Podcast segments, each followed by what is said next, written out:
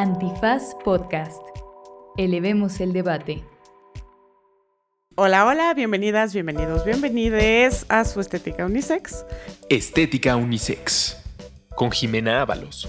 Disponible en Spotify, Apple, Google o cualquier lugar donde escuches podcast.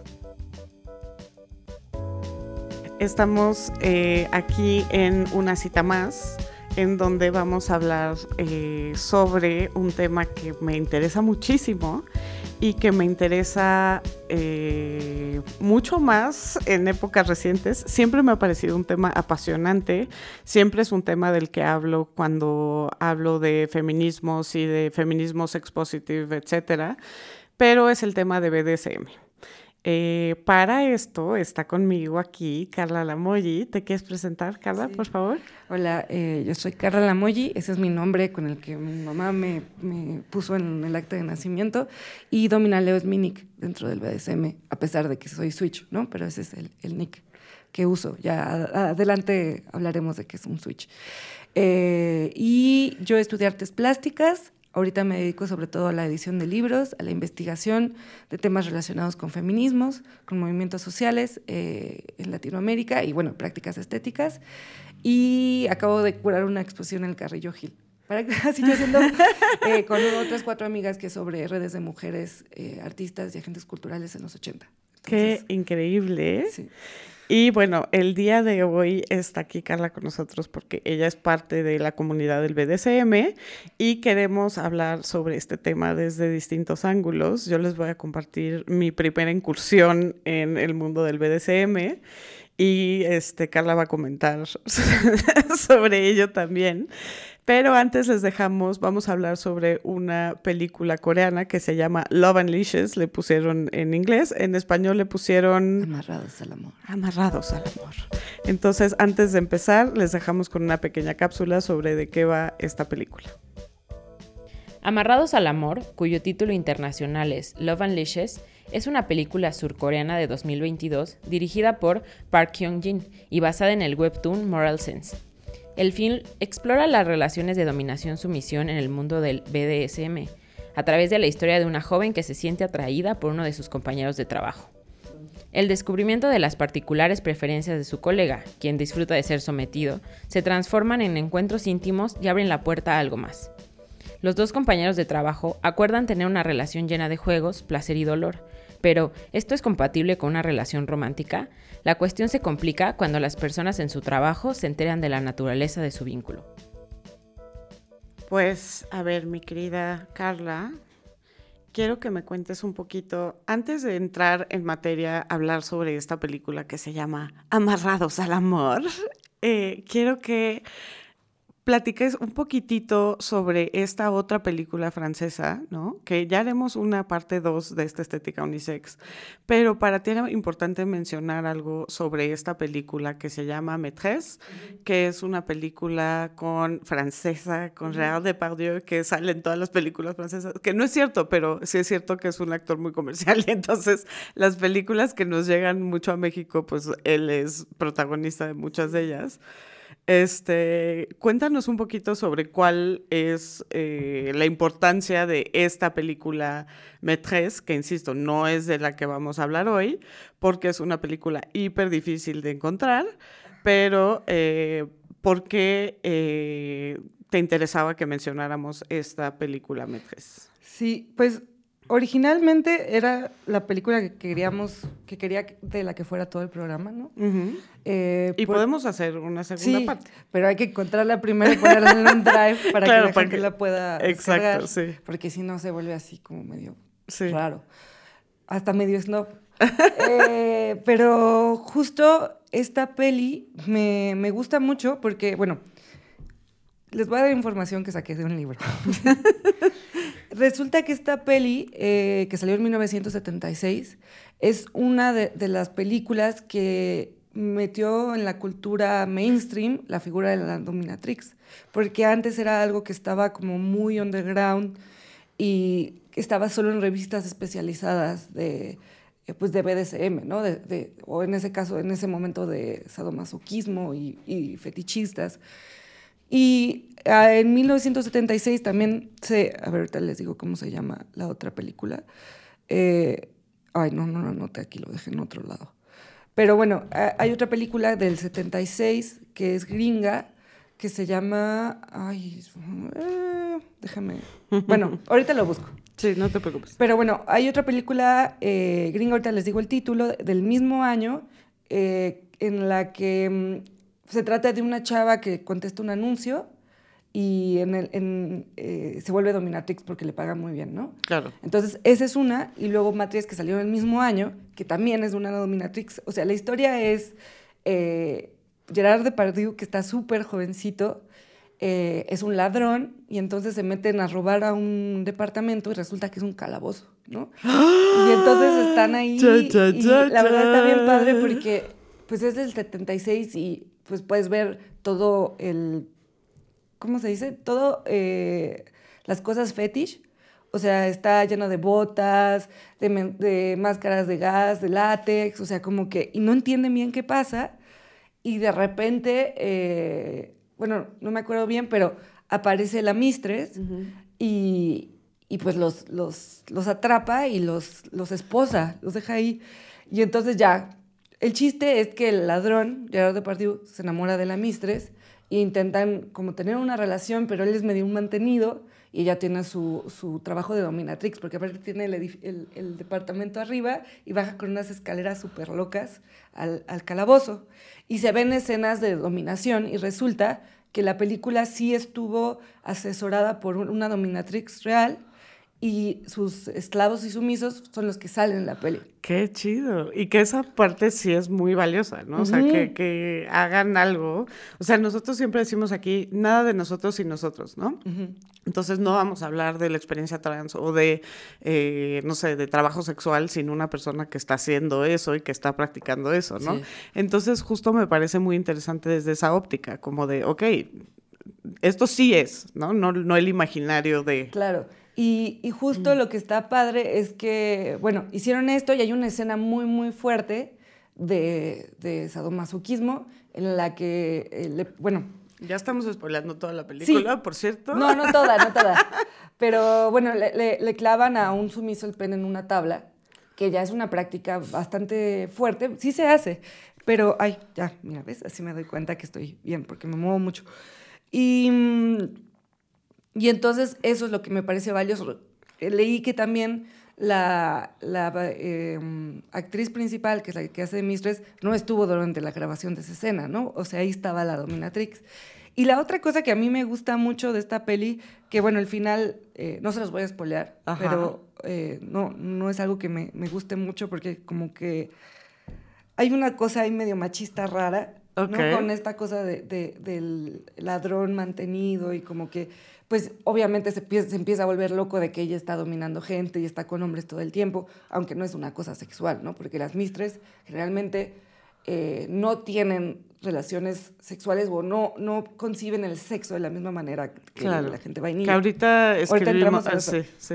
Pero bueno, eh, lo que me gusta también de esta peli es que el, el vestuario lo hizo Karl Lagerfeld, Sí. que es un diseñador de moda muy famoso y hizo toda el- el- la ropa de la Mistress, que es increíble. Me muero por verla. Y el cartel lo hizo, eh, el cartel de la peli lo hizo Allen Jones, que es un artista eh, inglés, que se metió también en un escándalo porque en 1969 hizo unas esculturas que se llaman Silla, Perchero y Mesa, que eran eh, mujeres eh, puestas en posiciones de, de- de muebles, Claro. pero eran maniquís. Sí. Y eso es una práctica de obje- objetiviz- oj- objetivización en el, en el BDSM, pero obviamente pues las eh, Claro. feministas se, se escandalizaron, ¿no? Entonces, eso me gusta, que tiene muchos links con gente que de alguna manera estaba metida en, en esa cultura y que es una película que sí refleja eh, las prácticas y, y cómo, cómo se, se maneja una mistress, ¿no? Porque es una persona de noche y otra persona de día. En este caso, esta mistress no lleva el BDSM en su vida cotidiana, es su trabajo. Entonces, Claro. justo me, me quería como hablar de- primero de estas pelis que nos hablan de la dominatrix, que es una profesional que cobra por darte una experiencia erótica y pasar a la película de la que vamos a hablar ahora sí todo el podcast, que se llama Love Unleashes o Amarrados al Amor. Amarrados al amor. Horrible. Y eh, pasar a esa que en realidad habla del BDSM eh, como una forma de vida. Claro. Que eso es lo, pues, lo que, de lo que yo quiero hablar, porque el BDSM es mi forma de vida. Claro, y antes de eso, quiero, o sea, quiero apelar un poquito a esto que dices sobre el escándalo de estas esculturas en donde aparece una mujer como pechero, mesa y silla, ¿no? Y cómo esto puede llegar a escandalizar desde ciertos feminismos en donde esto es como de, claro, estás haciendo que la mujer sea un objeto, estás perpetuando ciertas nociones de dominación en donde la mujer literalmente es una cosa, ¿no? Que es algo que evidentemente el patriarcado eh, perpetúa, ¿no? Sin embargo, aquí, y esto lo hablamos un poquito en uno de los primeros episodios de Estética Unisex, pero sí lo quiero eh, retomar antes de entrar al tema, sobre el debate que hay en los feminismos sobre el BDSM, ¿no? Muy rápidamente, perdón, muy rápidamente solamente decir que, eh, pues, desde ciertos feminismos radicales, no estoy hablando de los feminismos trans, excluyentes, porque eso para mí no es radical ni es feminismo, pero bueno, eh, sabemos que ahorita es una parte que está muy activa. Sin embargo, desde el feminismo radical, académicas como Catherine McKinnon, dicen esto de que la forma en la que se mantiene el patriarcado es a través de la sumisión de las mujeres a través del el sexo, ¿no?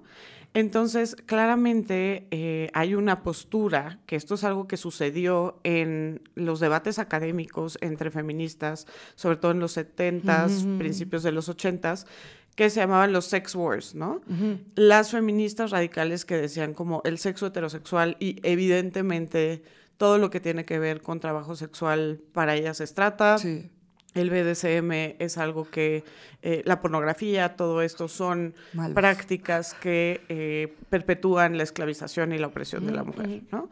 Eh, paralelamente tenemos un movimiento de feministas que reivindican el placer sexual, ¿no? Y que dicen como, a ver, es una contradicción cuando como feminista radical dices no puedes tener sexo heterosexual o no puedes tener ciertas prácticas. ¿Y qué pasa si una mujer disfruta esas prácticas? ¿no? Y entonces yo en clase eh, hablo mucho de BDSM, de hecho, porque me parece un gran ejemplo de cómo acordar relaciones sexuales consentidas, ¿no? Y esto ahorita lo hablaremos en torno a la película, pero eh, hay feministas, ¿no? entre ellas Jessica Benjamin. Jessica Benjamin escribe un texto que se llama The Bonds of Love, ¿no? como las, las ataduras del amor, eh, igual un poco parecido, sí. en donde ella reivindica mucho el BDSM como un modelo eh, de consentimiento sexual e incluso de, odio esta palabra, pero creo que aplica, de empoderamiento y reivindicación sexual de las mujeres, ¿no? En donde dice como el problema de estos feminismos radicales es que de alguna manera niegan agencia a las mujeres sobre su propio placer, ¿no? O sea, ya hay cosas prohibidas. Exacto. Y entonces, si a ti te gusta que te den algadas, si a ti te gustan estas prácticas, quiere decir que pues tienes al patriarcado internalizado, exacto. ¿no? Pero igual me gustan, y entonces, ¿qué quieres que haga con eso, no? Sí, se vuelve, no sé, creo que como cualquier dogma, ¿no? Como la religión. Y justo esto que dices es súper interesante porque en los 70 que fue, eh, bueno, en Estados Unidos, eh, que se desarrolló sobre todo pues esta cultura que en ese momento era SM, sadomasoquista, eh, hubo un, el primer grupo de, de, les, de lesbianas sadomasoquistas, se llamó Samoa, y era una uno de, de, las personas que estaban involucradas ahí, era Pat Khalifa, que ahora es Patrick, ahora es un, hombre trans. Y bueno, justo ellas era como de defender esto, ¿no? O sea, lo estamos haciendo y tienen una serie de códigos y hay unos libros muy interesantes sobre eso, pero siempre ha estado esta pelea y gente que lo defiende dice, oigan, pues, somos pervertidos, pero eso también es político, ¿no? Claro, por supuesto. Y a mí la reivindicación del placer de las mujeres me parece, o sea, es algo que siempre está dentro de mi trabajo, dentro de este podcast, etcétera, ¿no? Porque justo, eh, y esto es un ejercicio que hago en clase, eh, espero que no me, me corran después de contar esto, pero hago un diálogo falso entre Catherine McKinnon, que además es maravillosa y tiene muchísimas aportaciones sobre cómo el sexo sí se utiliza como como herramienta de dominación, por Sí. ejemplo, en contextos de eh, conflicto armado, etcétera. Sí, sí, sí. Eh, toda la jurisprudencia en torno a acoso y hostigamiento sexual se lo debemos a Catherine McKinnon. O sea, no, no niego que es monumental en sus reflexiones, ¿no? Pero si las llevamos al extremo, eh, hago un diálogo falso entre Catherine McKinnon y una mujer que le gusta que le echen semen en la cara, ¿no? Y entonces eh, es muy chistoso porque McKinnon obviamente dice como de, no, esto no te puede gustar. O sea, si tú- tú crees que te gusta, pero no realmente te gusta. Es tu falsa conciencia de que tienes el patriarcado internalizado, ¿no? Y entonces la mujer le dice, pero, pero ¿y qué quieres que haga? Sí, sí, me gusta, ¿no? Y entonces llevo este debate al extremo, obviamente con un alumno o alumna actuando como Catherine McKinnon, y al final del debate es como de, pero a mí me gusta, no, no te gusta, sí me gusta, no me gusta, sí te gusta, no, así. Y al final el ejercicio que yo hago es decir, ok, tienes razón, no me gusta. Y entonces la persona que está actuando como Catherine McKinnon me dice como de, ah, ok, ¿no?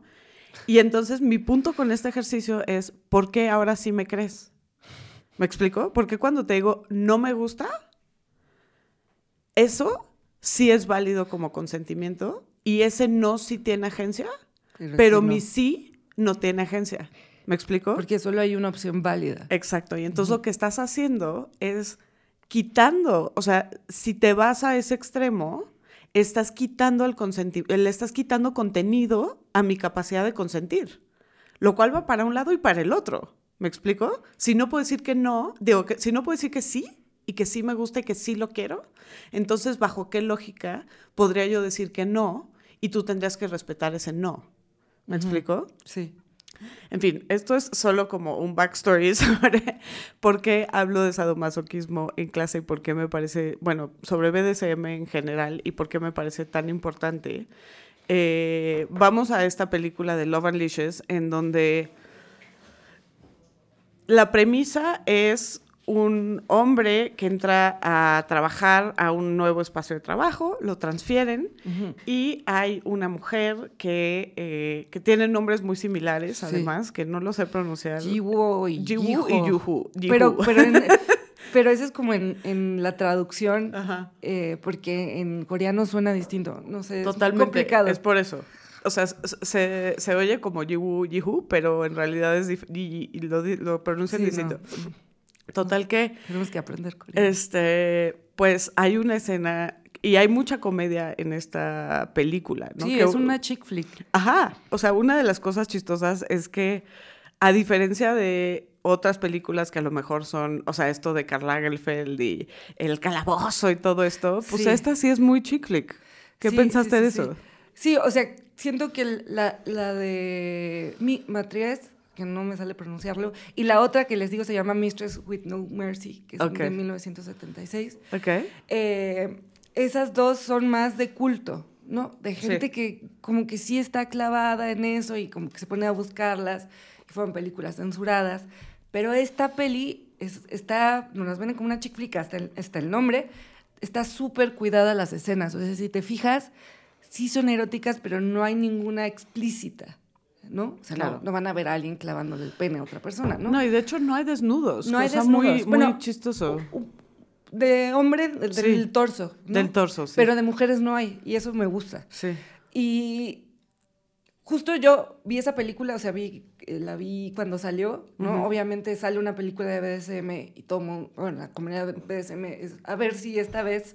eh, La no- aciertan. La aciertan, ¿no? Porque lo que hizo esta película, eh, 50 sombras de Grey, Ah, claro. Fue tenemos que, que- hablar de lo mal que lo hizo. Sí, 50 no, la verdad yo la vi cu- cuando salió y en ese momento pues no practicaba BDSM, eh, pero sí hizo que como que de alguna manera entrara a la cultura mainstream, o sea, como que se hiciera más popular, pero se hizo popular de una manera en la que no es. Entonces, obviamente pues la gente que lo practica vio esta película y es como, "N- eso no está bien hecho y la gente se sigue con esa idea, ¿no? Le dices, eh, que practicas BDSM y te dice, ah, claro, como 50 sombras de, de Grey. Y es como, no, No, eso, no. es. Eso no es. eh, que la, la tengo que volver a ver para analizar todo lo que está mal. Que también podríamos hacer una estética unisex sobre todo lo que está mal con 50 sombras de Grey. Sí. Pero podemos adelantar que no hay un verdadero. O sea, bueno, algo que a mí me conflictúa mucho es que ella lo que quiere es una relación vainilla con este millonetas espectacular y entonces acepta entrarle a estas prácticas, pero un poco A huevo. Ajá. No por su deseo. ¿no? Sí, exacto. Y justo lo que está, lo que está padre de, de Love Unleashes es que siento que sí retrata muy bien eh, pues que uno entra al BDSM sin saber mucho qué hace, ¿no? o sea, porque son dos personas que están intentando tener una relación de ese, o sea, de dominación-sumisión, eh, sin, sin experiencia. Y la verdad es que cuando uno entra al BDSM no tiene ni idea qué está haciendo. Claro. ¿no? Que así que empecemos por ahí.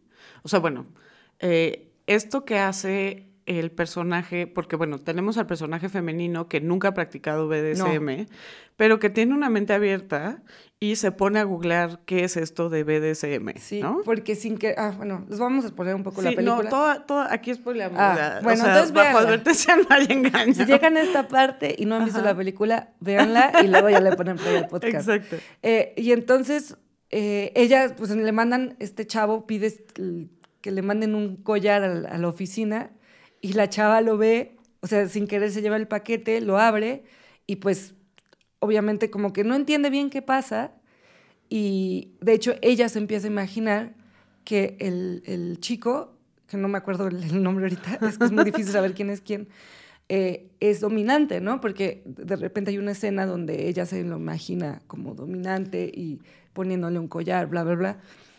Y bueno, luego pasa como una situación y empiezan a platicar y ella le dice, ay, eh, es que pues yo soy una mujer eh, como muy estricta, digo las cosas de frente y la gente pues se saca de onda, ¿no? Porque hay un jefe que es un jefe súper misógino.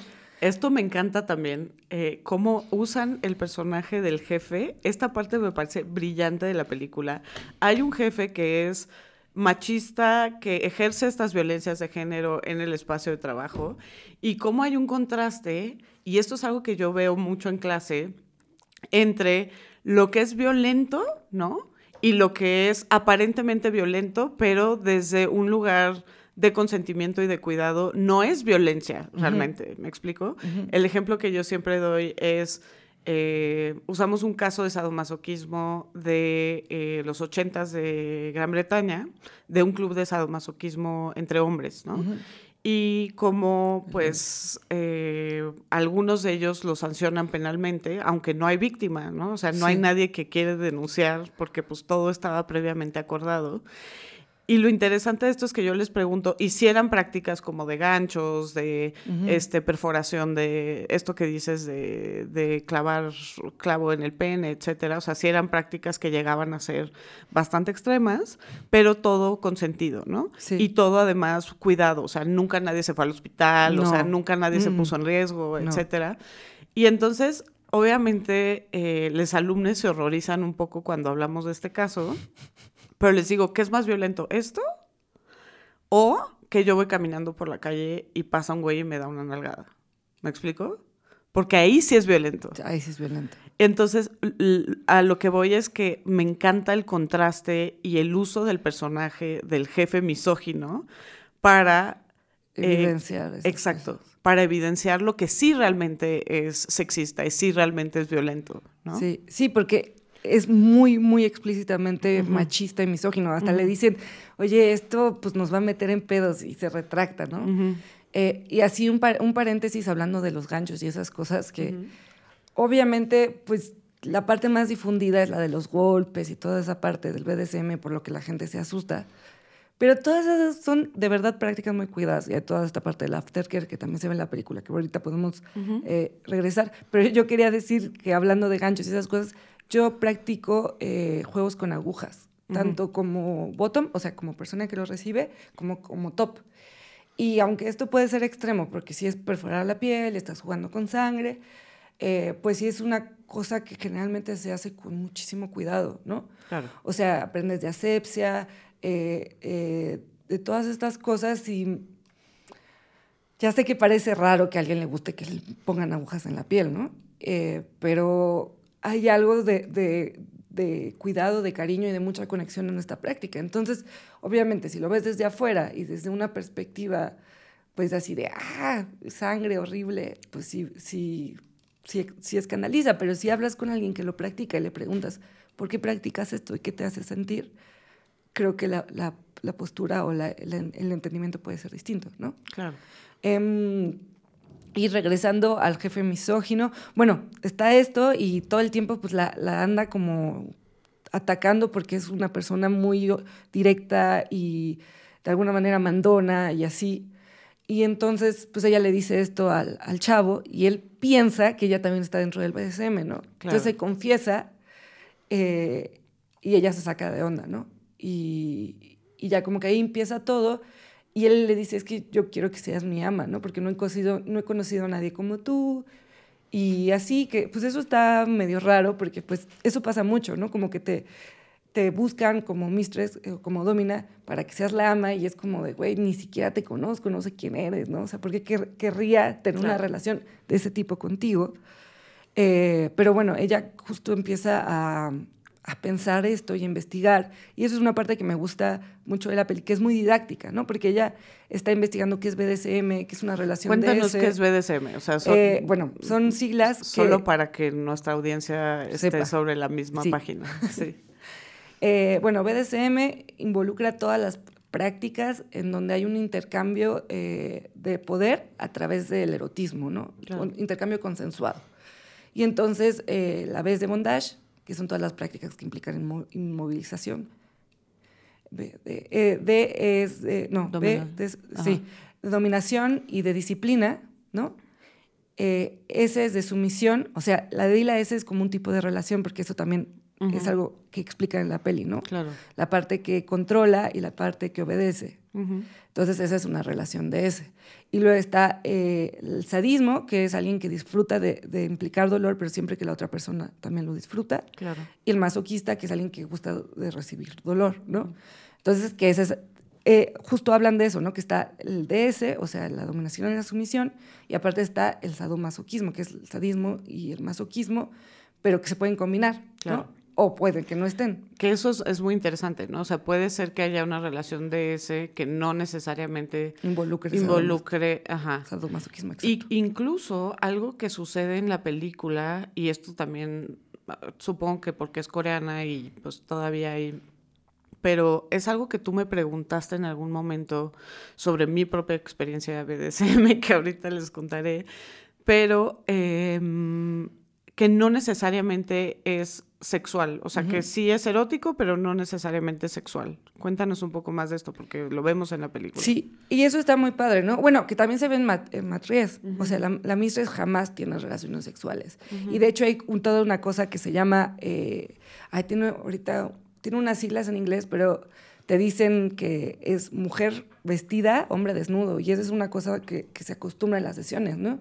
También te meten una cosa de sumisión y de humillación y también de poder. O sea, imagínate, tú estás desnuda y la otra persona está completamente vestida. Ajá, que así fue mi experiencia. Ahorita les contaré. Eh, que a mí me, me, me gusta, ¿no? Esta uh -huh. cosa de, de, tú no me tocas. Claro. Eh, y entonces sí, eh, bueno, yo que me muevo dentro del BDSM y que de alguna manera es una, una de las maneras en la que me relaciono, ¿no?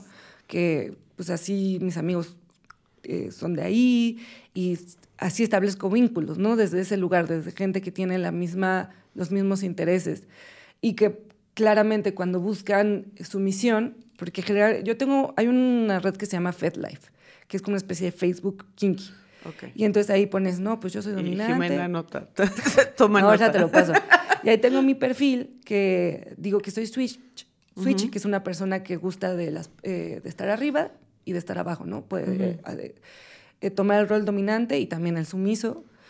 Y generalmente me buscan para dominar, porque eso es lo que más tengo en, en mi perfil. Y, y, yo soy muy explícita, o sea, de, estás consciente que, estamos, que esto no va a ser sexual, ¿no? O sea, está mandando un cuestionario donde que hace una pregunta de eh, qué piensas del sexo en una sesión. Uh -huh.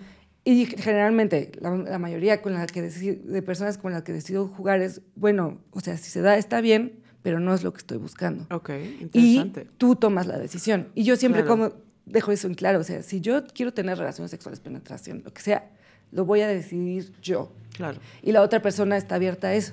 Les digo, yo como dominante. Y generalmente no es sexual, o sea, menos que lo decidas. Y, y hay vínculos en los que pues, se acaba dando, ¿no? Claro. Eh, también por la atracción, eso depende, ¿no? Por ejemplo, yo puedo jugar con personas que no me atraen, pero que les tengo cariño o me caen bien, eh, y, y eso es algo que es diferente, ¿no? Claro. Eh, por ejemplo, hay, hay un señor que, con el que juego que tiene 56 años. Y no, o sea, son prácticas eróticas, pero por ejemplo, para él uno de sus límites es eh, que, que le toquen los genitales. O sea, eso no, No. tache. Pero todo lo demás, eh, pegarle, todo eso sí está. Entonces, por ejemplo, eso a mí me hace sentir muy cómoda porque no está buscando sexo. Claro. Y es más la búsqueda de otra cosa. Y no es que no sienta placer, pero no está centralizado en, en los genitales. Exacto.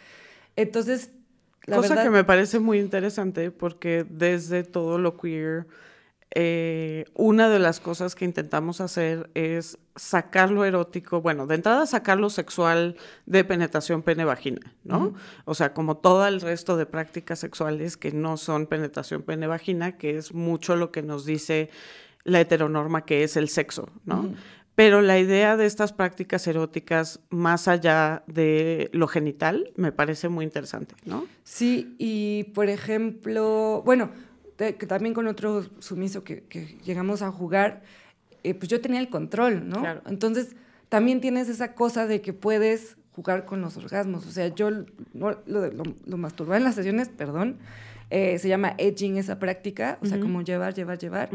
O tease and denial, que es así, te... te Negarte. Ajá, sí. negarte, o sea, te acerco y luego te niego el orgasmo. Ajá. Y literal lo dejé sin venirse, ¿no? Y le dije, bueno, ya a después de las 12 de la noche te puedes masturbar. pero esas cosas que no puedes hacer. Y Claro. yo, o sea, en ese sentido, yo no me vengo en las sesiones, pero es que el, el- la excitación y, y como el disfrute está en otro lado, está en este es- poder. claro. Y entonces la parte sumisa se puede venir, lo que quieras, pero está más el foco en su placer y el tuyo es como ese de- del poder, ¿no? El control. Eh, entonces es, es una cosa extraña y perdón que sea tan No, explícita. no, pero aquí así pero- somos. Y yo ahorita te voy a contar cosas Pero- muy pero es eso, personales, es lo que porque me- lo personal es político, Sí. ¿no? Y eso es uno de nuestros lemas.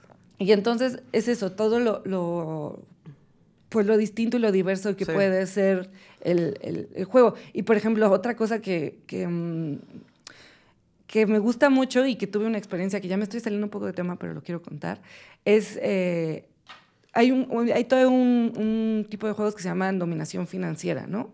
Que incluye el dinero, porque el dinero es poder, eso lo tenemos muy claro todos.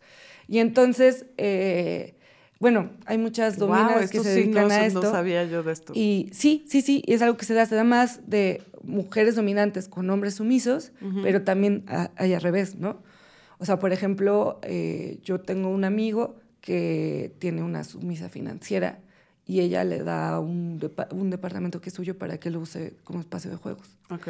Y bueno, eso es dominación financiera. Pero en, en- en mi caso, bueno, tengo un, un amigo que también eh, juega conmigo con- como mi sumiso. Y le dije, oye, voy a ir a Los Ángeles por una cosa chamba y quiero ir a una tienda muy famosa que se llama Stockroom. eh, y quiero comprarme un vestido de látex, ¿no? Por mi cumpleaños. Me dice, ¿me lo compras? Y me dice, sí, o sea, ve. eh, le dije, dame un presupuesto. Me dijo, no, ve y me dices eh, cuánto cuesta y ya vemos. Y el trato ahí era que yo le mandaba fotos de los vestidos, ¿no? Claro. Como que él podía tener cierta injerencia. Y que bueno, esto ocurre fuera del BDSM, ¿no? O sea, sí. Claro, pero aquí... no quiero revelar aquí- demasiado. Aquí lo, lo, lo interesante fue es que... el poder, sí. cuando le dije, ok, quiero este, me dijo, sí, está bien, presupuesto, chido. Eh, y dije, bueno, pero ahora, ¿cómo le hacemos para pagar? Y me dice, no, pues te mando los números de mi tarjeta y tú los pagas.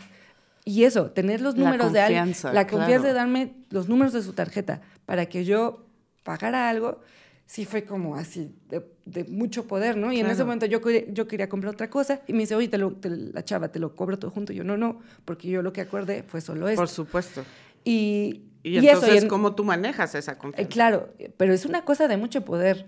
Sí. Y entonces ya borré los números, lo compré, borré los números y, y todo bien, pero sí me hizo sentir, fue como una especie de rush, ¿me Claro. entiendes? Pero hay que ser muy ético porque es muy fácil.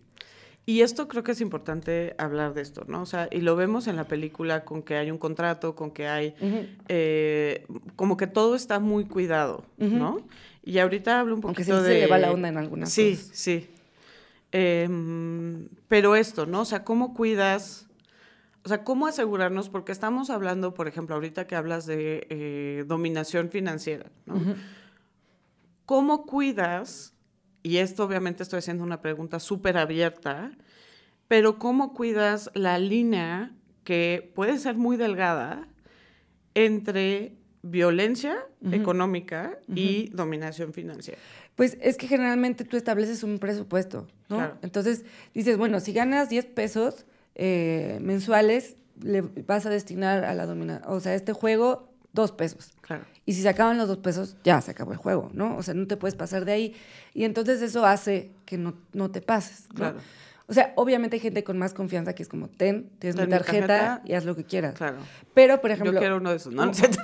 juego que yo hice eh, con, con mi sumiso, el que era mi sumiso, eh, fue eh, control de orgasmos, pero para perder dinero. Entonces, cada que se masturbaba me tenía que pagar.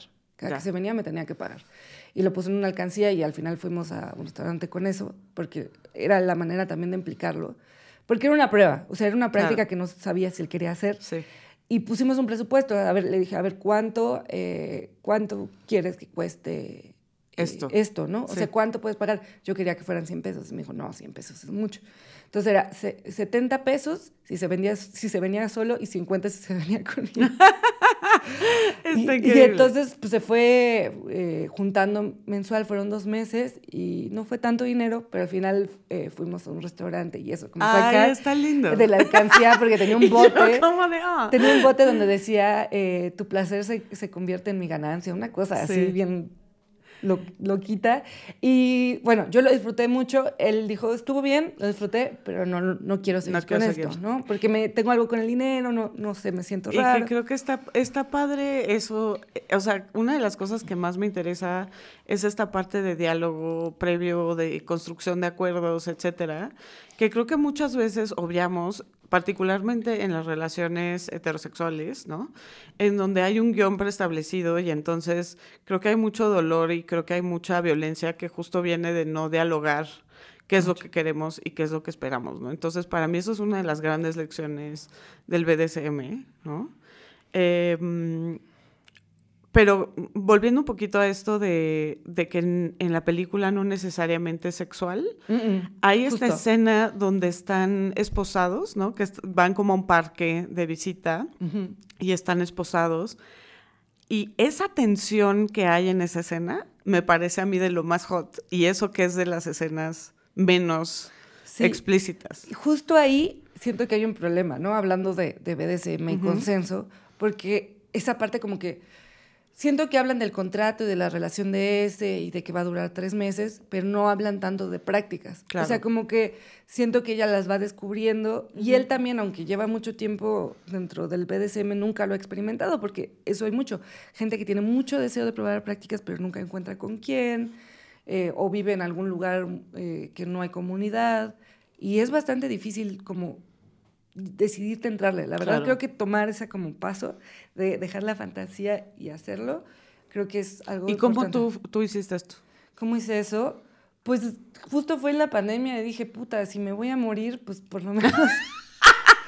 o sea, ya, ya, ya... Sí fue eso, o sea, Sí, no pude salir, no pude tocar a nadie y ahora que puedo, pues voy a hacer todo lo que quiera. ¿no? claro. Para mí sí fue como es un punto de, de- de quiebre. Eh, pero bueno, eso es difícil de dar un paso. Y ellos están en esta escena en que van a ir a un parque y ella le dice, oye, te vas a esposar a mí, tienes que ir junto a mí, pero no lo hablan. Y ese es un juego de hum- humillación pública, un juego en público que es bastante complejo y para que muchas personas es un límite, ¿no? Porque Claro. obviamente es, eh, muchas personas ocultan su identidad por todo el prejuicio que hay. Y siento que lo que está muy chido es que esa película coreana, pues siento que también tiene que ver mucho con la realidad de México, ¿no? Porque Totalmente. sociedades como muy mochas y donde todo eso tiene que ser eh, pues no, no, no es algo que se, que se hable, ¿no? Y entonces ella lo esposa, pero no le dice, o sea, como que lo esposa no le pregunta y él se siente muy incómodo y luego los están viendo y, y, y empieza una pareja atrás así como, ay, están esposados, pero se ve padre, hay que hacerlo, ¿no? Ajá. Eh, y, y se incomodan mucho. Y siento que ahí ella no fue responsable, o sea, yo analizando, no fue ok, responsable ok. porque no le preguntó y sí lo puso en una situación Claro. al- para la que no estaba preparado, para la que no creí- quería. Entonces, ahí sí yo le pongo tache a la domina del, del, del, ok. del- ¿cómo se llama? De, De- la peli. Porque, Del amor con ataduras. Sí, porque, hay, hay- porque siento que eso no, no muestran como la negociación de las prácticas. Claro. Pero bueno, yo se lo, lo- los explico, ¿no? O sea, generalmente hablas de qué quieres hacer, aunque hay gente que no lo habla y lo hace y pues luego te acaba dando una muy mala experiencia. Claro. Y entonces, eh, bueno, e- es interesante esa escena porque justo ella en ese momento le dice, oye, yo quiero tener una relación contigo. Y él le dice, no. Claro. Y dice, no, no quiero. Y justo es muy interesante porque eso es como una pregunta que sucede mucho en el BDSM, ¿no? O sea, como el amor y cómo se separa de, estas relaciones verticales, que justo lo explican en la película. Una relación DS es vertical, ¿no? Claro. Una persona tiene el poder sobre la otra. Y una relación vainilla es horizontal. Se supone que los dos, aunque casi no es así, siempre hay un poder. Siempre pero, hay poder, pero sí. se supone que es más horizontal, los dos deciden, bla, bla, bla. Entonces es difícil tener, por un lado, una relación vertical y por el otro lado, una relación horizontal. Yo, yo, lo, yo lo experimenté, ¿no? O sea, yo tuve mi pareja que era mi sumiso y es muy complicado mediar estas dos Claro. cosas, ¿no? Entonces, porque te tienes que saber quitar la máscara del rol y volver al horizontal y no quedarte ahí. Claro. Entonces, es por eso que mucha gente prefiere tener su Separar. relación de ese para la relación vainilla. A mí me parece muy complicado. Eh, O sea, muy complicado tener las dos cosas en una misma no, relación. al revés. Bueno, las Separar. dos, las dos me parecen muy complicadas. Pero se- se- Y pues no- las relaciones humanas son complicadas. O sea, me costaría más trabajo no, no tener a alguien con quien tengo también una relación vainilla, aunque no sea mi pareja única, eh, tenerlo BDSM, ¿no? Porque de verdad es una cosa muy íntima. Para mí, cada quien decide cómo, cómo le gusta y cómo, si puede, porque sí es un nivel de, de control y de manejo de emociones muy cabrón. Y aquí te voy a platicar un poquito sobre mi experiencia, ¿no? Y creo que viene al caso porque estamos hablando de cómo hay un estigma social todavía sobre estas prácticas. ¿no? Sí. Y este, justo cuando tuve esta breve incursión en el mundo del BDSM, este, una de las cosas que le decía a mis amigos, porque aparte todo fue grabado bajo mi consentimiento, ¿Por qué te gusta eso? ¿O, por qué, Este- o por qué lo aceptas? sí, porque después yo quería ver las imágenes de la sesión, ¿no? Ok, ok. Y este me Pues, ¿la dijo, ¿te puedo toda? grabar? Sí, me dijo, ¿Cuánto ¿te puedo grabar como tres horas? No sé, dos o tres horas. Me dijo, ¿te puedo grabar? Y le dije que sí, ¿no? Y entonces... ¿Con cara eh, traías máscara o se ve tu cara? Se ve mi cara, se ve mi cara, se ven mis tatuajes, se ve todo. Oh, ok, sí. ok, ok.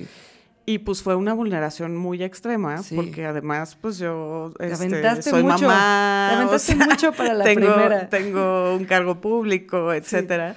Y pues algo de lo que bromeaba con mis amigos era como de, güey, ya aquí murió cualquier aspiración política que yo pudiera llegar a tener. Pero no es cierto, o sea, como que realmente en congruencia, creo que esto es parte del derecho al libre desarrollo de la personalidad y son prácticas que se dan entre adultos, que estos son los estándares que vienen de un caso de Estados Unidos que nos habla sobre los parámetros en donde el Estado no se puede meter, ¿no? Y donde pues teóricamente la sociedad no tendría nada que juzgar, ¿no? Y los tres parámetros son entre adultos, con consentimiento y en privado. Entonces, por supuesto que se cumplen estos, ¿no? Que el caso es un caso de sodomía, que era delito en muchos, o sea, el sexo el anal sí. era, este, era delito en muchos estados en Estados Unidos. Obviamente esto era dirigido a una persecución en contra de la comunidad de hombres gay. Y este, el caso se, se provoca, es un litigio estratégico que se provoca para decir, eh, tu Estado no puedes penalizar esta Esto. práctica mientras ocurra dentro de estos, estos estándares, ¿no? Entonces, para mí, lo personal es político y por eso hablo de esto. Entonces, les cuento y quiero que tú me des feedback también. Igual es un Eh, delito si él lo comparte, porque tú acordaste para él Por supuesto. y para ti. Por Entonces supuesto. no lo puede compartir. Sí, Si lo hace, por supuesto. Y ahí hay, yo soy abogada y entonces, ya. y él lo sabe, ¿sabes? O sea, él si también estás sabía, oyendo, él sabe que yo soy abogada feminista, que tengo una red enorme para estas cosas, Sí. ¿no? Este, pero bueno, aquí brevemente te voy a contar. Eh, yo siempre me ha gustado eh, cierta violencia durante el sexo. No todo el tiempo, o sea, no todas mis relaciones sexuales tienen que tener este ingrediente de violencia, pero sí me prende mucho y es algo que es Rudo, rudeza, no sé si sí, es violen- sí, rudeza. rudeza, sí. Tienes toda la razón, porque justo no es violencia, No. ¿no? Violencia, justo hemos dicho que la violencia tiene que ver con la falta de consentimiento, ¿no? Entonces, la rudeza y pues nalgadas, insultos, eh, cachetadas, eh, que me escupan, ¿sabes? También Ese es una tipo actuación. O sea, estás en un espacio que te permite. Es- Claro. bueno, yo lo hablo con mi psicóloga, es como una representación de la violencia, pero consensuada. Y Claro, es performativo. Performativo, exacto. Entonces, pues muchos de las personas con quienes he estado, pues esto les ha sacado de onda. Algunos lo han hecho eh, como al principio, ¿no? Como porque saben que me prende mucho, pero eventualmente como de, esto no me encanta, no siento que lo estoy haciendo bien, ¿no? También hay, hay una parte como de, esto no me nace, ¿no? Sí. Siento que no lo estoy haciendo bien. Sí, no es lo mío. ¿No? Y entonces ahora que estoy en mi nueva soltería, que obviamente después de un periodo de duelo súper duro y súper azotado, ¿no? Me metí a Bumble. Y el primer día que me meto a Bumble, conozco un vato, literalmente en la primera hora que estuve en Bumble, conocí un vato, este, empezamos a platicar, me dijo como tengo cincuenta y pico años, este, soy divorciado, ta, ta, ta, como muy mi perfil, ¿no? O sea, bueno, yo tengo 41, él tiene 50 y pico, este, muy mi tipo físicamente, ¿no? Como, en co- como esto de lumbersexual, ¿no? Como el leñador. Em, y entonces em, pasamos a WhatsApp. En WhatsApp empezamos a cotorrear como de sí, yo, tú, o sea, normal. Y después me empezó a cachondear, ¿no? Y ya en el cachondeo le dije como de, pues mejor veámonos, ¿no? Y me dijo, pero antes te tengo que decir que yo soy pleasure dom, ¿no? Pleasure dom. Ajá. Y entonces, pues sea, me no mandó la definición. No, no es sádico, Eso nunca lo había oído. no es degradante. Lo que a él le gusta es este control del placer, ¿no? Es un. Ah, ya. Pero O igual sea, es un soft dom. Sí, totalmente. O sea, su, su kink un poco es esto, el, el control del placer, ¿no? Y pues eh, primero tuvimos, y me dijo, ¿te puedo marcar? ¿No? Inmediatamente me dijo, ¿te puedo marcar? ¿no? Yo dije como de, va, ¿no? Pues esto me interesa, ¿no? Y entonces tuvimos una reunión de trabajo, como de hora y media, donde él me explicaba de Sí, que exacto. iba a su práctica, ¿no? Trabajo. No era trabajo. Este, sí. Este, La burocracia del BDSM, Donde él me hablaba, pues, como justo de la importancia de las safe words, ¿no? O sea, me explicó, o sea, en este caso era como amarillo, que era como, eh, me está gustando, pero no incrementes. Exacto. Rojo es para. Y negro se termina la sesión. O sea, estoy al límite, se termina la sesión, necesito aftercare, ¿no? Entonces hablamos de todo eso y después me mandó un cuestionario como de 100 preguntas Sí, obvio. sobre de qué cosas estaba yo dispuesta. O sea, era yes, no, maybe, ¿no? O sea, cosas que sí. Y yo la verdad es que soy muy aventada y esto es parte como de mi pulsión de vida. Ajá. Y entonces, salvo cosas que tenían que ver con como coprofilia y este tipo de cosas. es un límite para mucha gente y aparte a la gente que le gusta no, no lo habla porque también sigue siendo dentro del BDSM hay Claro. mucho prejui- Claro. prejuicio contra el, el SCAT, ¿no? El SCAT, con, sí. con, con excrementos. Exacto. Entonces, eso ni siquiera salió, porque después salen los resultados del cuestionario y pues te dice si qué tanto Ah, te macheas. Te, mandó, pero ¿cuál te mandó el? Carnal calibration Ah, se no, llama. no. Hay otro que es como BDSM test y te dice, eh, tienes tanto porcentaje de dominante. Ah, ok. Ah, bueno, ese luego me lo mandas. Este, en este era como para empatar prácticas, ¿no? y Mm, empataba no perfecto, perfecto, perfecto, ¿no? O sea, todo lo que yo... Y había cosas que yo nunca he hecho, ¿no? Pero yo le dije como maybe, y entonces era un diálogo sobre bajo qué circunstancias, ¿no? Por ejemplo, el Exacto. caning, que yo no sabía esto Sí, son caning. barazos y es una práctica que viene de, de la época victoriana. ¿Quieres explicar? Ah, pues es pegar con una varita muy delgada, eh, que justo como es muy delgada, el golpe es muy preciso y es muy fuerte, y entonces dejas marcas. Y entonces yo, por ejemplo, en el caning dije como de nunca he probado esto, estoy dispuesta a probarlo, ¿no? En, bajo ciertas circunstancias, ¿no? Quizás no la primera sesión. Lo mismo con los nipple clamps, ¿no? Que son estas pinzas que van en los pezones. Eh, y puse como, parece doloroso, no sé si me gustaría o no. Depende de las pinzas. Sí.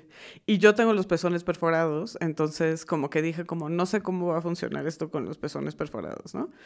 Total que eh, había un match bastante consistente, ¿no? Yo, yo sí quería y estaba muy emocionada de probar el fuete y el flogger y todos estos, Ujú. estos instrumentos. Y entonces tuvimos otra reunión de hora y media, reunión de trabajo, para hablar sobre el cuestionario, ¿no? Ir pregunta por pregunta, Sí. ¿no? Que el cuestionario va de lo más vainilla, o sea, me gusta el foreplay, me gusta que me den besos en, Exacto. ¿no? Hasta prácticas de BDSM, ¿no? En donde él me decía, yo el límite es que no me gusta sangre, ¿no? O sea, no me gusta sacar sangre. Ujú. Y para mí perfecto, porque eso Tampoco. yo tampoco quería. Eh, nada de lo escatológico. Y este. No me acuerdo qué otro límite establecimos, pero como límites muy claros en esa reunión de trabajo. Y acordamos tener una primera sesión, ¿no? Desde. Pero, ¿Primero tomaron café o nada más fueron llamadas? Fue, fue todo videollamada. No, no, no. Vas, Aquí es donde Carla me está diciendo que. Lo conoces, le avisas a alguien dónde estás y ya Sí. luego haces la Sí, sí lo hice, o sea, él sí me dijo como de, puedes venir, nos conocemos, ¿no? Platicamos y ya me dices si, si quieres Bueno, o no quieres, Bueno, ¿no? eso está mejor. Sí, o sea, sí hubo un... Pero nunca se vayan directo al hotel. Exacto. Este, total que eh, me sentía de verdad como si fuera a llegar Santa Claus, o sea, mi emoción era así fuera de control. Y desde ese segundo día, que esto es algo que te quería yo preguntar, él empezó a darme commands, ¿no? Como Órdenes. órdenes eh, muy claras, ¿no? Como de, si vas a tener un orgasmo, necesito que me lo mandes, ¿no? o sea, necesito que te tomes video porque yo soy el dueño de tus orgasmos y necesito que me lo mandes, ¿no?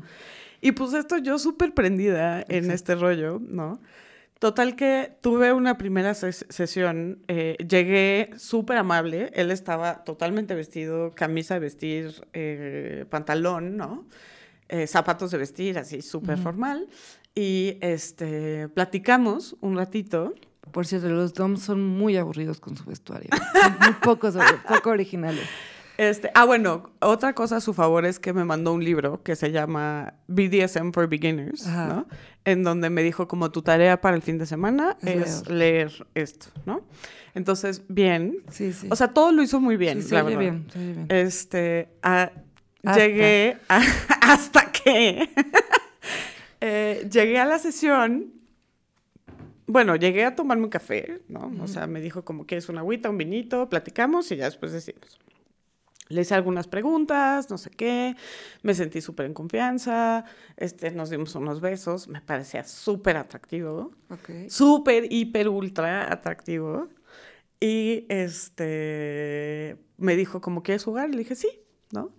Y pues me aventé, ¿no? Así como del precipicio. Eh, digo, no, no quiero ahondar mucho en No, todo no, lo no. que me hizo, pero sí me pareció muy interesante. Eh, fue una experiencia muy intensa. Es una experiencia muy intensa. Sí, o sea, desde lo, desde lo placentero, ¿no? Ujú. Y para mí fue muy placentero, por ejemplo, decir, hazme lo que quieras y que me pusiera el collar y las Esposa. esposas. Fue un momento súper placentero. Ujú. Todo el momento en el que estuvimos con el flogger y con el fuete fue súper placentero. O sea, esta emoción de cuándo va a venir el siguiente golpe, para mí Ujú. fue delicioso, o sea, una cosa espectacular que jamás me hubiera imaginado.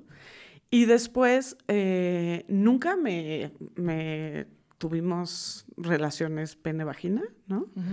Eh, pero él me estimuló como con 850 juguetes, Sí, ¿no? eso es muy común. Este. Me fui a lugares muy placenteros, pero también me fui a lugares muy oscuros, ¿no?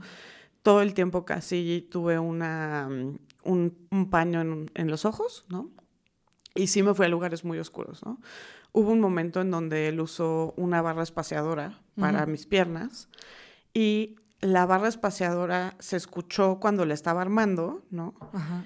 Y eh, yo me fui al espéculo del ginecólogo, ¿sabes? Y hay juegos con eso.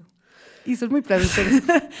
Yo tengo mucho trauma, ¿no? Ya, ok, Desde ahí, ¿no? Porque pues tuve como muchas pérdidas de embarazos y Ya, tuve ya. muchos, muchos pedos y tuve un bebé que murió, o sea, Sí. mucho trauma. Sí, sí, sí. Y me fui a ese lugar de trauma, o sea, viajé a el tener un aborto, tener un legrado, tener, Claro, claro, ¿sabes? claro, Y entiendo. fue, y fue difícil, pero fue un ejercicio que de muchísima fortaleza, o sea, que me hizo sentir súper bien, como de, puedes ir ahí y regresar. Sí, no ¿sabes? Tuve muchos, muchos mal viajes de, pero él lo está disfrutando, ¿no? En donde me di cuenta que mi propia construcción del deseo, pues sí parte mucho de si el otro está disfrutando y entonces el no saber si el otro está prendido es algo que me, que realmente es algo que, que me saca de control, ¿no? Y hasta qué punto puedo yo soltar ese control, ¿no? Eh, pero muy mal viajante en algunos puntos, ¿no? Sí, muy sí, placentero en algunos puntos. Hubo un punto en el que ya no podía más mi cuerpo. Dije rojo. negro. Ah, negro. Eh, él paró de inmediato, me abrazó, su aftercare fue impecable, ¿no? O sea, me, me dio un chocolate, me dio agüita, me hizo un masaje, me, me tapó, me, y platicamos, ¿no? Y después de eso, y aquí es donde creo que viene un poco lo problemático, Perdón, estoy tomando. Sí. Eh, yo me sentía en shock, ¿no? Afortunadamente lo hablé con mi terapeuta que está también como muy consciente de estas prácticas. ¿Te dio seguimiento después de la sesión? Sí. Ok. Y mi terapeuta me dijo como de, güey, es que tu cuerpo no distingue entre si estuviste entre un- en una situación de peligro real o si estuviste en una situación consentida, controlada, etcétera. Porque yo me sentía en shock, o sea, no podía dejar de temblar durante las siguientes 24 horas, no podía dejar de temblar, ¿no? Sí, es que es muy fuerte, la verdad. Sí, Las emociones a las que te lleva es... Sí, totalmente, muy extremo. O sea, desde lo más hot que me ha pasado, excitante, increíble, hasta lugares muy oscuros, ¿no?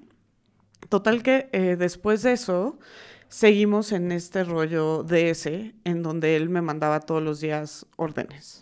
¿no?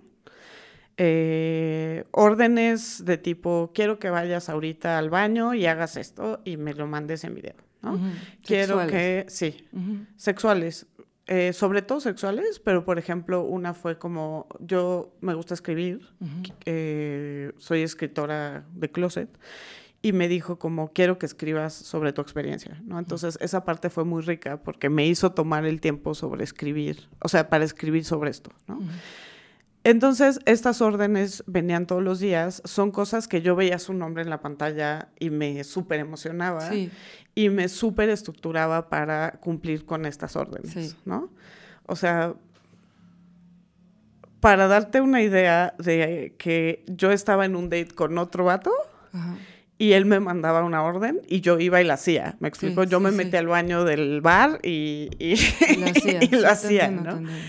Y entonces esa parte creo que estructuraba mucho mis días. Esto duró como dos semanas. Y de pronto un día no me escribió, ¿no? Yo le escribí como a mediodía, como de, oye, estoy esperando mi tarea. Y me dijo como, ah, sí, es que estoy súper desbordado, no sé qué, ¿no? Em, al día siguiente nada, al día siguiente nada ¿Y no le hablaste por teléfono? le, le mandé un voice note que decía como de, güey, estoy sacada de pedo porque pues entiendo que estás desbordado, entiendo que la vida sucede, pero yo literalmente pues sí estoy en una posición muy vulnerable. Ujú. Y entonces me contestó, me puso como de, sí, lamento como haberte generado esta sensación de abandono, ahorita estoy en mil cosas, no puedo este, continuar, ¿no? Ujú. Eh, o sea, más o menos asumiendo, ¿no? Como sí me dijo como de perdón por haberte hecho sentir así, pero pues tampoco se hizo cargo de que yo literalmente me quedé como perro sin dueño, o sea, suena Pero horrible. entonces cortó, Sí. cortó la relación. Sí, o sea, hubo este intercambio en El donde yo vínculo. le dije, güey, ¿qué pedo? ¿No? Y él me contestó, perdón, estoy desbordado. Yo le dije, no está chido, ¿no? O sea, y él me dijo, tienes razón, no está chido. Y ya, ahí quedó. Ahí quedó. Y entonces, pues sí me sentí un poco gusteada por mi dom y sí fue una sensación que a pesar de no tener un vínculo sentimental con él, y a pesar de que fue poquito tiempo, sí me sentí muy abandonada. O sea, Sí, sí me sí detonó mucho esa sensación, ¿no? Ahora sí, dame, dame tu feedback. Es que justo algo que es importante y que eh, también yo aprendí en muchos cursos es que, por ejemplo, en la, en la vainilla, pues uno se enamora, no sé, en ter- determinado tiempo, ¿no? Pero con el BDSM, como hay una intimidad literal, pues le pones tu vida a la otra persona en sus manos, porque si te vendan y te amarran, prácticamente te pueden hacer lo Por que quieras. supuesto. Eh, y entonces, la, la intimidad y, y el, el grado de emoción que se, que se descarga es muy, muy intenso. Claro. Y entonces, pues el enamoramiento es muy fácil. Ujú. Y te digo, a mí me ha pasado que cuando yo juego de dominante, pues tengo más el control. Claro. Y luego ves a la otra persona que están así todos así como, ah, Claro. con ojitos de perrito, eh, de borreguito, y, y- y melosos y así. Entonces, como que te- uno como, como dominante tiene que ser muy responsable con eso, Claro. ¿no? Porque, por ejemplo, te iba a decir, tú puedes poner en tu playlist, no, yo quiero todo, pero mm, como dominante tienes que ir paso por paso por paso, porque si no, la- la- las personas pueden tener una mala experiencia Claro. y no querer volver a hacer esa práctica o de, de plano abandonar el BDSM. Y en este caso de lo que te pasó, no, es que yo siento que se da, ¿no? A veces como que uno se deja ir también en el BDSM, hay cosas como que no habla tanto, pero en específico en esta parte de, de la relación de ese, ¿no? Que ya es fuera del juego, ¿no? Ya Claro. no es la sesión, el espacio determinado, sino que ya está involucrada tu, tu vida, pues es una experiencia muy intensa. Claro. Porque sí se crea un apego, se crea también toda esta parte de control. Ujú. Y yo recomiendo que si ustedes están empezando y no conocen bien a la persona y no saben cómo va a reaccionar, y no hagan esto porque justo te cortan y te, te Claro. dejan. Sí.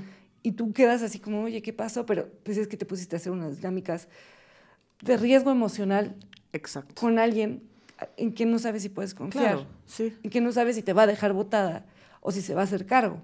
Entonces, yo sí recomiendo que vayan de a poco y que no se metan en cosas tan complejas, Claro. porque sí, sí son muy complejas. Y que yo sabía que había ese riesgo, ¿no? Sí. Emocional, elegí asumirlo también desde un lugar de que sigo en duelo, ¿no? Por mi relación anterior y como esta parte un poco, sí, como reckless, no sé cómo decirlo en español, ¿no? Pero como de decir, ah, pues a ver qué pasa, ¿no? Como de aventarte al, al vacío, ¿no?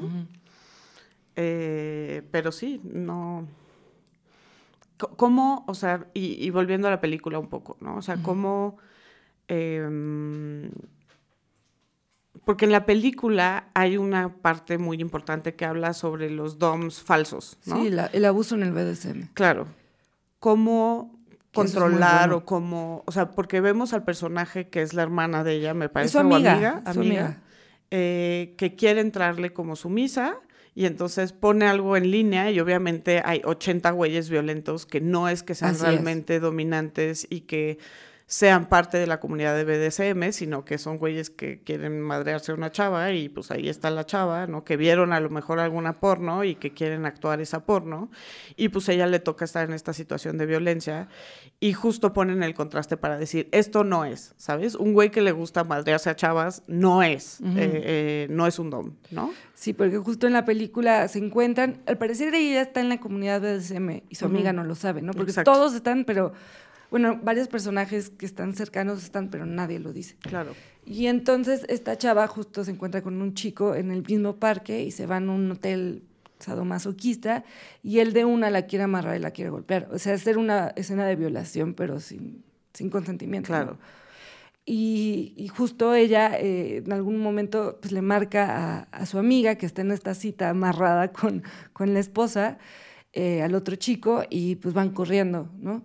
Y esa es otra cosa muy importante que yo quiero decir aquí, es eh, uno tiene que tener un contacto de emergencia, o sea, alguien que sepa Totalmente. qué estás haciendo, Sí. para que si te, si, si te pasa algo y le llamas y le dices, oye, tengo que ir corriendo al hospital porque me pasó esto, eh, pues sepan y te puedan como ayudar, ¿no? Por supuesto. Eh, entonces, realmente, pues es, oye, este es el contacto de emergencia, ella ya sabe, yo pongo a mi hermana, mi hermana ya sabe que yo estoy aquí, tienen la, o sea, Claro. la ubicación. Que yo también hice eso, ¿no? O sea, le mandé, de hecho, pues yo fui muy abierta con mis amistades y les dije como le voy a entrar a esto, ¿no? Y aquí está la ubicación, les puse mi live location todo el tiempo, o sea, sabes ese tipo de cosas, pero tú dices dárselo a la otra sí, persona. o- bueno, depende. O sea, si la conoces ya, o sea, si ya hay como, oye, si pasa algo, le llamas a esta persona, bla, bla, bla. Eh, por ejemplo, pues es importante. Hace poquito una amiga nos dio una charla de primeros auxilios pensando en el BDSM, ¿no? Porque pues es bueno saberlo. Y ella decía que era, es muy importante, porque está toda esta parte de los nicks y de todo, pero es muy importante que la otra persona sepa tu nombre completo si te pasa algo, ¿no? Entonces, una Habla un poquito más de esto, o sea, los nicks son un nickname que es como un seudónimo que tú tienes. que tú tienes justo para no develar tu identidad y protegerte, no sé, si eres una persona que tiene un cargo muy importante o, o trabajas en una escuela o algo, pues das tu nick y entonces así la gente. Pero justo, y era algo que hablaba con, con mi vínculo, era, eh, tú puedes, no sé, poner un sobre con un papel con tu nombre completo y con los datos así de, bueno, si pasa algo, abres este sobre y ya está, ¿no? ok. Pero sí es importante como que se sepa todo esto para que si pasa algo eh, haya, haya una manera de resolverlo, ¿no? O este es mi número de seguro, o no sé. Eh, por eso digo que hay que ir conociendo a la persona poco a poco, porque sí implica riesgos. Claro. Y no solo riesgos físicos, sino riesgos emocionales, Por como lo que te pasó a ti. Claro. Y aquí un poquito volviendo a la película, eh, en el clímax de la película hay como un leak de estas prácticas, ¿no? O sea, hay un cuate que está grabando en audio y que de alguna manera eh, ex- exhibe o expone a estas dos personas que están en el mismo lugar de trabajo. Y que, y que tienen una escena eh, muy, que a mí me gusta mucho en, en En la oficina, ¿no? Que eso es Es así como de, humillación. ¡ah! Esa es una escena de humillación. Sí. ¿no? Em, y entonces, lo interesante de esta última escena es que viene un procedimiento interno en la empresa en donde quieren sancionarlos, potencialmente correrlos por haber tenido esta práctica. ¿no? Y, Quieren saber eh, si tuvieron sexo. también. Exacto, sí. Y entonces, eh, lo interesante de esto es cómo se voltea el discurso, ¿no? Porque estos hombres que los están interrogando... La atacan sobre todo a ella. Exacto, ¿no? Y eso es una realidad, Está ¿no? cabrón. Cómo tienen esta, estas actitudes misóginas, cómo empiezan a slut shamearla, etcétera. Y entonces hay un punto en el que él dice como de no, lo que ustedes están haciendo Es violento. es violento, ¿no? Lo que nosotros hicimos con consentimiento y nos pueden sancionar por, Por haberlo hecho en la oficina, ¿no? Pero no nos pueden jugar por, por que nos Exacto. gusta eso. Y esa toma de postura me parece súper importante, ¿no? Y es parte de la razón por la que cuento esto al aire, ¿no? Como decir, pues sí, o sea, es una práctica que, aunque socialmente sea juzgada, etcétera, ¿no? Mientras ocurra bajo estas condiciones cuidadas, pues es una práctica que es totalmente válida. Ajá. Y justo lo que pasa en la oficina, bueno, a mí me, me gusta mucho porque, bueno, él se empieza a poner celoso, que es algo que pasa mucho Sí. en el por Ah, una sí, es muy situación divertido que esto. no, que pues en realidad no tiene que ver y ella le dice, oye, tranquilízate, ¿no? Te, Sí. te- se te están yendo las cabras. Y entonces en la oficina, eh, pues ella juega con, se le quita el cinturón y parece que le va a pegar, pero no le pega, le hace más como un juego mental en el que él oye los golpes, pero no, pues no lo está golpeando a ella, a él lo est- está pegando al escritorio. Y luego él empieza a decir así, no, pues dime que soy una basura, que no sé qué. Y a ella como que se le mete el chip y se pone en su pose de jefa mandona y le empieza a decir, es que no sabes hacer las cosas, y lo, lo jala de la corbata y lo avienta en una silla. O sea, en realidad no pasa nada. O sea, Exacto. más que todo es un juego de rol Claro. y de Y que todo está en la mente, donde ¿no? y- y están súper prendidos, eh, pero no pasa nada de carácter sexual, ¿no? Claro.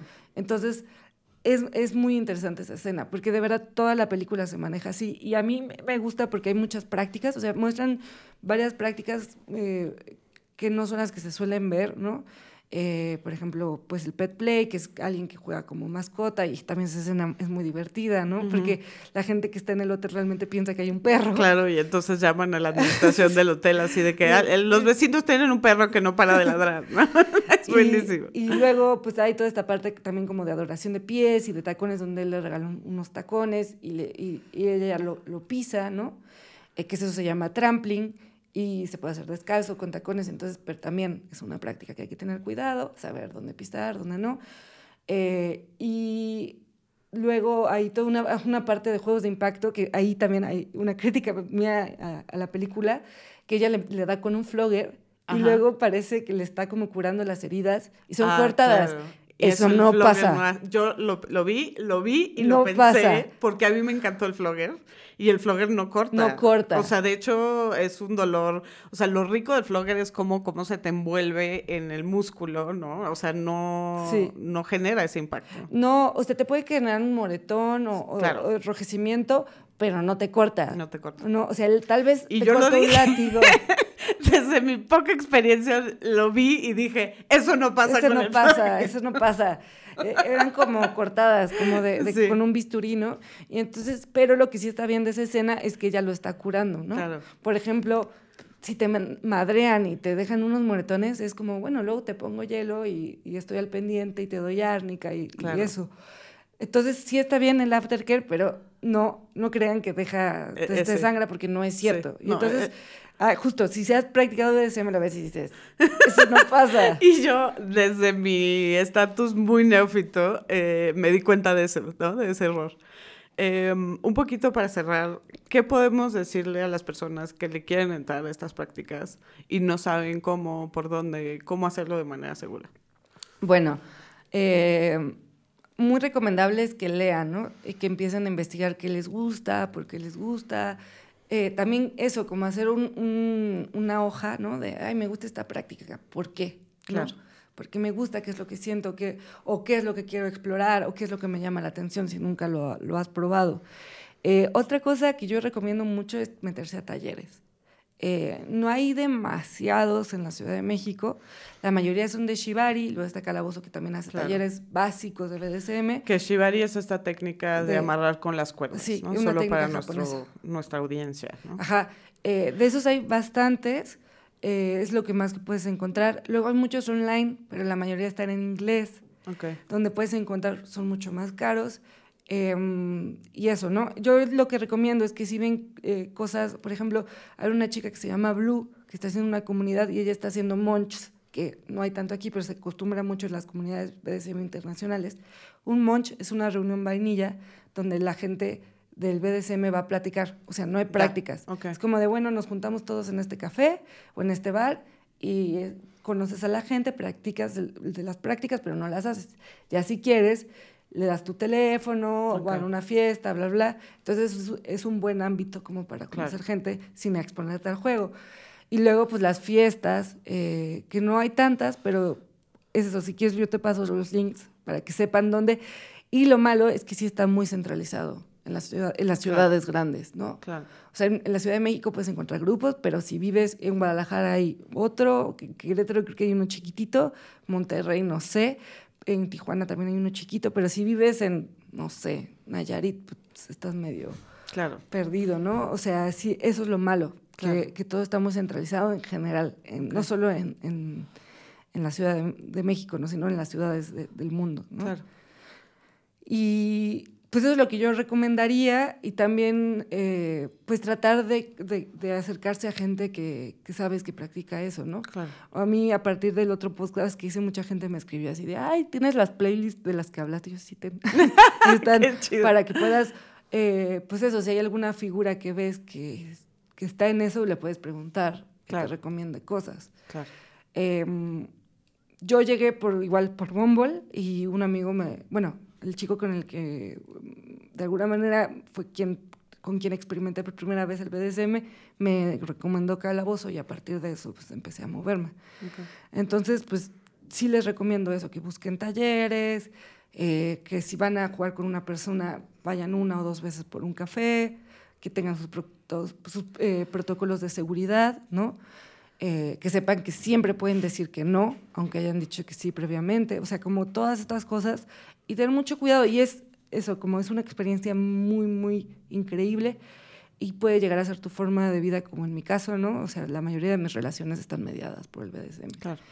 Eh, y, y eso, pero hay que hacerlo con cuidado, con responsabilidad, leyendo, sabiendo que la vas a cagar. Claro.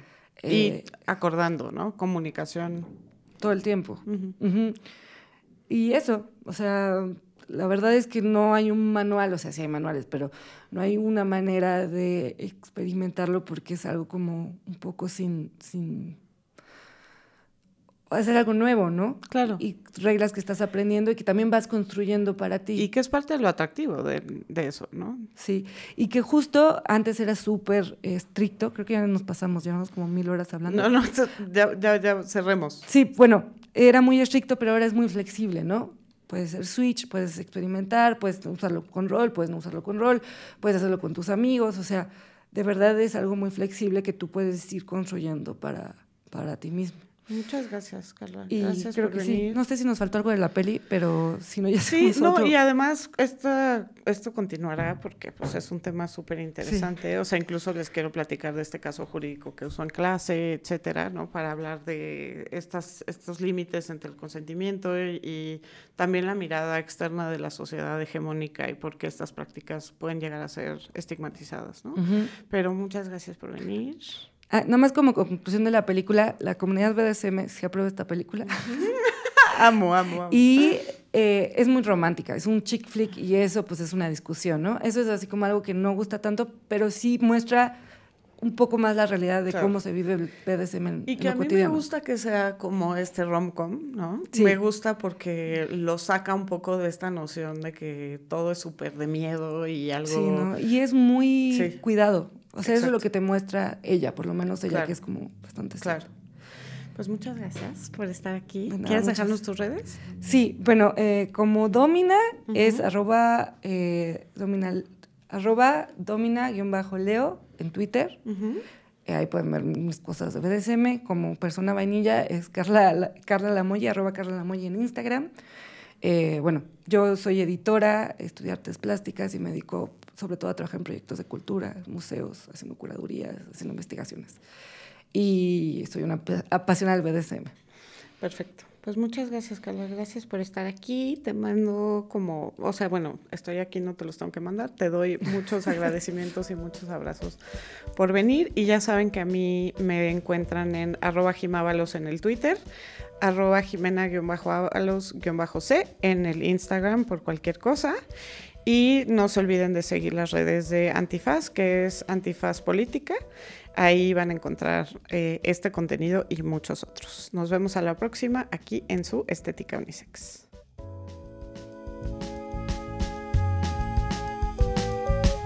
Estética Unisex. Con Jimena Ábalos. Disponible en Spotify, Apple, Google o cualquier lugar donde escuches podcast.